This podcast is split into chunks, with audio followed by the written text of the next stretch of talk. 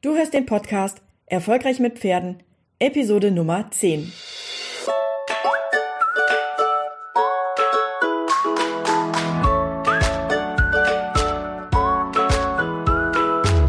Herzlich willkommen zu Erfolgreich mit Pferden. Ich bin Marina Lange und ich helfe Menschen, eine solide und vertrauensvolle Partnerschaft mit ihrem Pferd aufzubauen und Ängste und Unsicherheiten sicher und nachhaltig zu überwinden.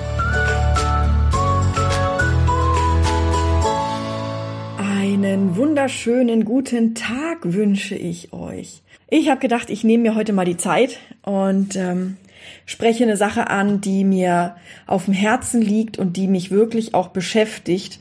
Mir ist aufgefallen in den letzten Wochen oder letzten Monaten, dass es immer wieder so Situationen gibt, ähm, wo Angstreiter in der Gruppe schreiben,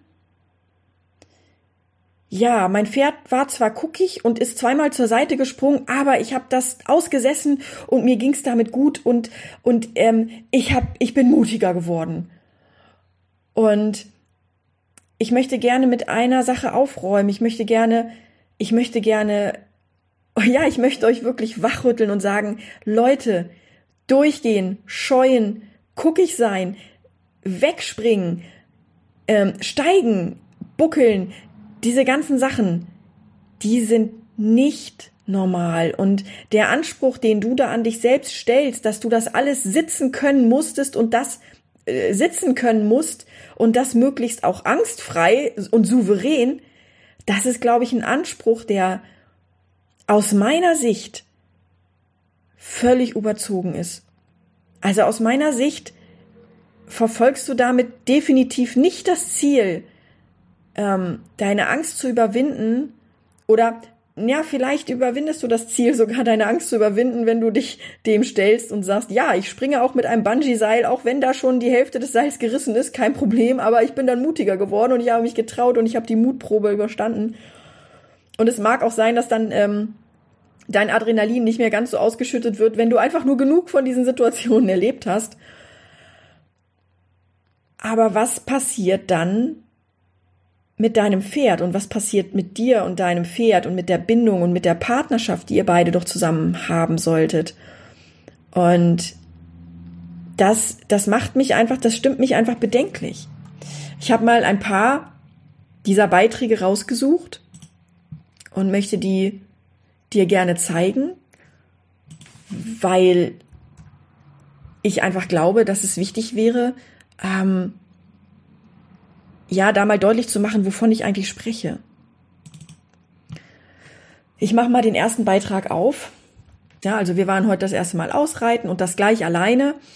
Der erste Satz, der macht mich schon, der, der, der lässt mich schon schlucken, gleich alleine und dann einen langen Spaziergang an der Hand, Richtung weg vom Stall äh, und so weiter und dann in der Halle zwei Runden aufgewärmt und dann, wo Campino, das Pferd, sogar einen kleinen Seitensprung aus dem Schritt machte, weil ein Loch im Tor war und das kannte er nicht. Und wenn das Pferd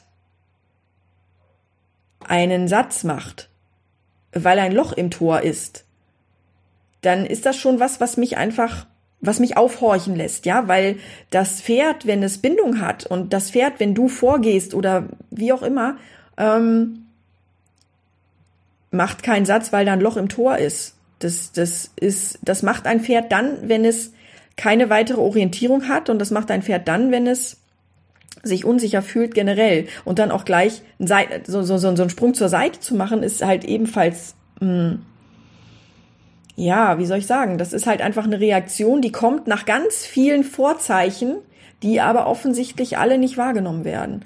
Es geht dann weiter im Text. Campino machte eine Drehung und ich hielt mich schon am Hals fest, ähm, weil da irgendwie äh, äh, was im Garten war irgendwie.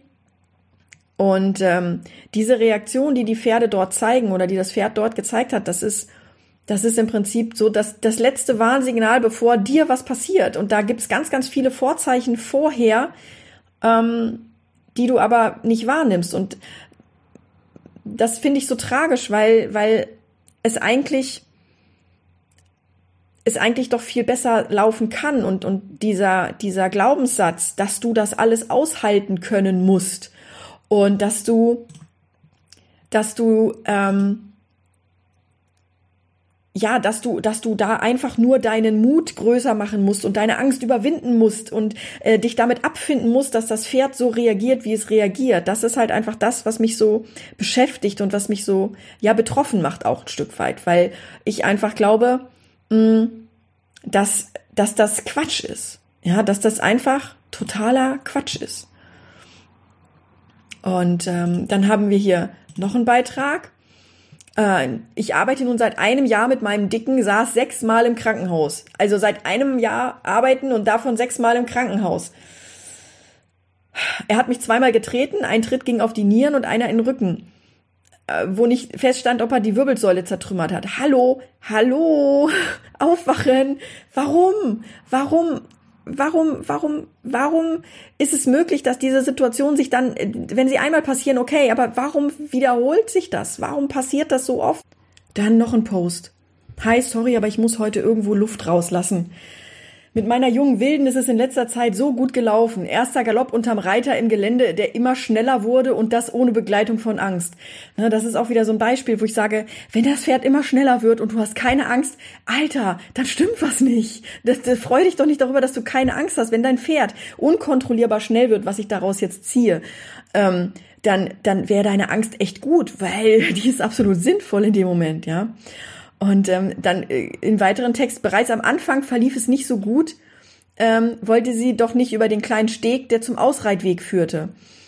Ja, wenn dein Pferd kein Vertrauen hat zu dir und kein Vertrauen darin hat, dass das, dass die Bodenveränderung, die du da hast, wenn, wenn da kein Vertrauen vorhanden ist, dann ist es klar, dass die da nicht rüber möchte. Und wenn da vielleicht auch irgendeine Veränderung stattgefunden hat, dann ist es normal, dass das Pferd erstmal so reagiert, wie es reagiert.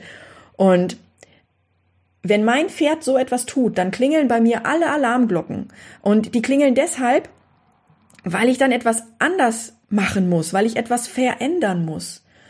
Und ähm, wenn man dann weiterliest, ähm, Autos waren eigentlich kein Problem und die, das letzte Mal haben wir die Runde ja auch gemacht. Also habe ich gedacht, es wäre kein Problem. Ja, aber in dem Moment, wo du merkst, dass da ein Problem ist, Alter, änder was änder was. Und wenn du wieder zurückgehst und sagst, nee, heute ist kein guter Tag, es ist das, und das ist das größte Problem, glaube ich, dass, dass immer wenn du dann den Weg zurückgehst und, und aufgibst, dass das dann im Prinzip was mit Scheitern zu tun hat. Und ähm, ich empfehle dir da die Podcast-Episode, die ich aufgenommen habe am Donnerstag, weil es genau um dieses Thema geht, ja, dass, dass ähm, wenn du natürlich immer nur Rückschritte machst, dass du dann immer das Gefühl hast zu scheitern. Und diese Sache, also ich interpretiere das so, dass wenn, wenn du versuchst dort ähm, etwas zu tun, was beim letzten Mal geklappt hat, auch wenn die Situation jetzt eine andere ist und du merkst schon am Anfang, dass es schief gehen könnte, das dann trotzdem zu tun aus lauter Not heraus, weil du ein Erfolgserlebnis haben möchtest, damit deine Angst kleiner wird, dann ist das, glaube ich, einfach der falsche Weg. Dann ging es weiter. Was dann passierte, war mein schlimmster Albtraum. Sie schoss vor und drehte sich mit dem Hintern zum Auto, quietschte leise und war knapp davor auszuschlagen. Also diese Situationen, die entstehen halt genau, weil das Pferd sich aufschaukelt, weil das Pferd nicht gesehen wird, weil das Pferd über diese Schwellen hinweg gepusht wird. Das ist auch Thema, äh, was wir im Online-Kurs ganz viel haben, dass einfach nicht erkannt wird, dass das Pferd dort mehr Zeit braucht, als du ihm gerade zugestehst. Und ähm, mir liegt es einfach am Herzen, dass, dass, dass du, dass du lernst, ähm, dass das, dass dieses Verhalten, was das Pferd gerade dort zeigt, dass das im Prinzip, wie soll ich sagen, dass dir das signalisiert, dass da etwas noch nicht stimmt zwischen euch in eurer Bindung und Beziehung miteinander. Und ähm, das ist erstmal nichts, woran du scheiterst, sondern genau das ist der Schritt, den du gehen musst, nämlich das Erkennen, dass da etwas nicht stimmt. Und wenn du das erkannt hast, dann ist es gut, ähm, wenn du dann auf dieser Basis neu anfängst. Und ähm, das ist auch der Grund, warum ich die Angstreiter-Challenge ins Leben gerufen habe, weil viele Leute glauben, dass dieses Verhalten tatsächlich ein normales Verhalten ist und dass man das aushalten können muss und dass man das aussitzen können muss und dass der Sitz einfach nur nicht gut genug ist, wenn das Pferd buckelt und wenn das wenn der Sitz besser wäre, dann wäre es kein Problem oder wenn man einen besseren Sattel hätte oder ein schärferes Gebiss oder was weiß ich was, dann wäre das alles kein Problem und das glaube ich ist totaler Quatsch. Ähm, wir haben dann noch einen Post irgendwie, wir haben heute das erste Mal den Hof ein kleines Stück verlassen und so weiter.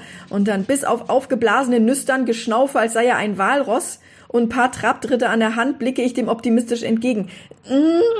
Und auch da sage ich, Mann, aufgeblasene Lüstern, Geschnaufe, wie ein Walrost, Trab an der Hand, obwohl ihr nur spazieren geht. Das ist doch deutlich. Das ist doch verdammt nochmal. Das ist doch mehr als deutlich, dass da was nicht stimmt, dass dein Pferd sich dort nicht sicher fühlt, dass dein Pferd dort nicht sicher ist. Warum? Es gibt doch so viele andere Wege. Dann haben wir noch einen Beitrag, wo dann auch drin steht, irgendwie, die ersten Ritte waren auch okay. Ich habe dann ein Jahr nur Bodenarbeit gemacht und jetzt wieder. Sie legt sich hin, buckelt und ist vor allem im Gelände unterm Reiter unkontrollierbar. Und auch da sage ich auch, Bodenarbeit ist nicht der Weisheit letzter Schluss, weil es da um die Pferdepsychologie geht. Es geht darum, dass du dein Pferd verstehst. Das sind alles Sachen, die wir natürlich in der Angstreiter Challenge auch nur ankratzen und das wird deutlich tiefer werden im Online-Kurs. Aber ähm, es ist wichtig, sich damit auseinanderzusetzen und zwar mit der Psychologie des Pferdes, nicht damit, was du reiterlich können musst oder was was du an an Techniken äh, können musst oder was du was dein Pferd am Boden alles kann, sondern es geht um die Psychologie dahinter und das ist der wichtige Kern dabei. Dann haben wir noch ein, eine Teilnehmerin in der Angstreitergruppe, die schreibt Gespensterpony. Alleine schon, wenn man das Pferd Gespensterpony nennt, weiß man schon, was passiert. Ich dachte, dass ich auch ohne ewig lange Vorbereitung am Boden reiten könnte. Wenn du nicht ohne Vorbereitung am Boden reiten kannst, ist das auch schon ein Hinweis, ja? Wenn du die Bo Bodenarbeit vorweg machst, weil sie zu deinem, zu deiner Art und Weise gehört, und ich mache immer Bodenarbeit vorher, aber nicht, weil ich das machen muss oder weil es zwingend dazugehört, sondern weil ich einfach für mich ähm, am Boden besser prüfen kann, wie mein Pferd gerade drauf ist. Und ähm, ja, das Pferd ist dann aus dem Zirkel rausgetrabt und sie konnte noch kurz in Riemen, Riemen greifen und dann ging es richtig ab. Genau, so. Und das sind halt alles Situationen, die, wo ich sage, ja, das ist selbstgemachtes Leid. Das ist im Prinzip passiert, weil du vorher weil, weil du es nicht richtig vorbereitet hast und weil du in dem Moment nicht das richtige Wissen hast darüber, was du brauchst. Und ähm, dann haben wir noch eine Teilnehmerin, die hatten eine, eine Reit, einen Reitunterricht gehabt auf dem Reitpferd der Reitlehrerin. Und dieses Reitpferd hat Geister gesehen in der Ecke in der Reithalle. Und alleine das ist auch schon eine Sache, wo ich sage, ein Pferd, das dort am Hof steht, wie kann das sein, dass das Gespenster sieht in einer Reithalle, was eigentlich doch täglich gesehen wird? Und wenn das, wenn, wenn, das sagt mir ganz klar, dass dieses Pferd nie die Chance hatte, die Reithalle mal zu untersuchen, sondern dass man gleich in die Reithalle reingegangen ist, um zu reiten. Und ähm, er ist immer wieder abgehauen, als er durch das Tor sollte. Immer wieder, vor allem, vor allem immer wieder. Wenn das zweimal passiert, wenn das dreimal passiert, dann würde ich aber doch die Strategie ändern. Und dann, dann kritisiert die Reitlehrerin auch noch, weil, weil, weil die Reiterin ihm das immer durchgehen lässt.